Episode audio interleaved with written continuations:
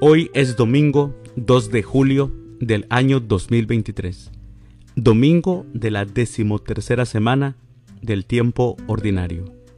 El día de hoy, en nuestra Santa Iglesia Católica celebramos a los santos Bernardino Realino, a Liberato, a Monegunda, a Justo, a Otón, a Sinforosa y también a la beata Eugenia Joubert.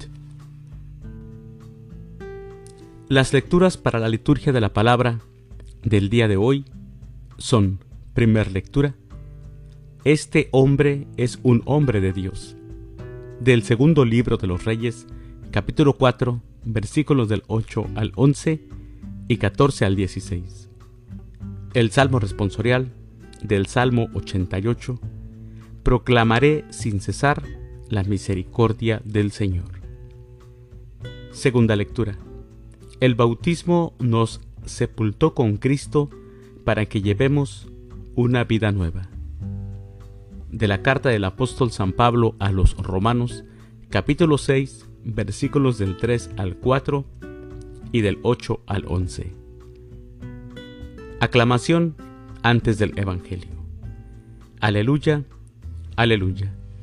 Ustedes son linaje escogido, sacerdocio real, nación consagrada a Dios, para que proclamen las obras maravillosas de aquel que los llamó de las tinieblas a su luz admirable. Aleluya. El Evangelio es de San Mateo.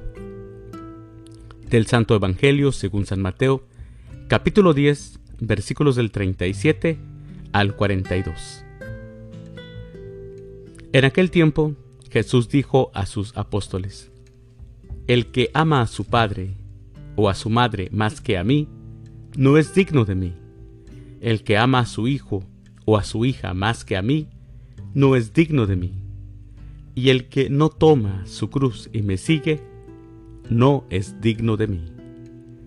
El que salve su vida, la perderá, y el que la pierda por mí, la salvará. Quien los recibe a ustedes, me recibe a mí, y quien me recibe a mí, recibe al que me ha enviado. El que recibe a un profeta por ser profeta, recibirá recompensa de profeta. El que recibe a un justo por ser justo, recibirá recompensa de justo.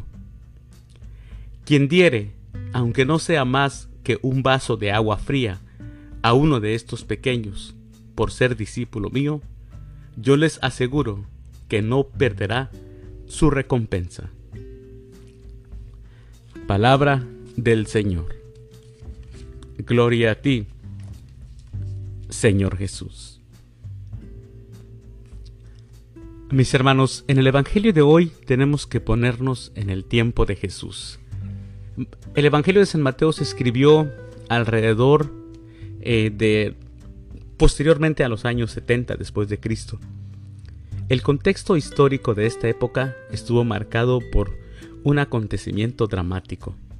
Sucedieron muchas cosas muy importantes. La destrucción del Templo de Jerusalén, el Imperio Romano, años antes, había entrado en conflicto con el pueblo judío. Todo esto, todo derivó en una revuelta que se terminó con la destrucción de lo más representativo, el templo. Los judíos culparon en gran parte a los cristianos de este suceso. Mis hermanos, en ese tiempo, creer en Jesús en este ambiente era causa de división y también era causa de vergüenza. Seguir a Jesús implicaba, en la mayoría de las familias, de los casos, romper con ellos, con la familia. A los que aceptaban el Evangelio se les consideraba traidores. Los odios llegaron incluso a la persecución, no solo verbal, sino también física. Y es que, mis hermanos, optar por Jesús implica jugarse la vida. No había marcha atrás. Equivalía a tomar un camino sin retorno. Requería dejarlo todo por Jesús, comenzando por la familia, los amigos y el grupo más íntimo. Por eso, el Evangelio de hoy nos pone en ese contexto, pero también en la actualidad. Si nosotros no ponemos como prioridad a Dios, estaremos perdidos. Pero también el poner primero a Dios va a implicar que muchos nos van a odiar, incluso hasta la familia. Mis queridos hermanos, les deseo que tengan un excelente domingo. Que Dios los bendiga.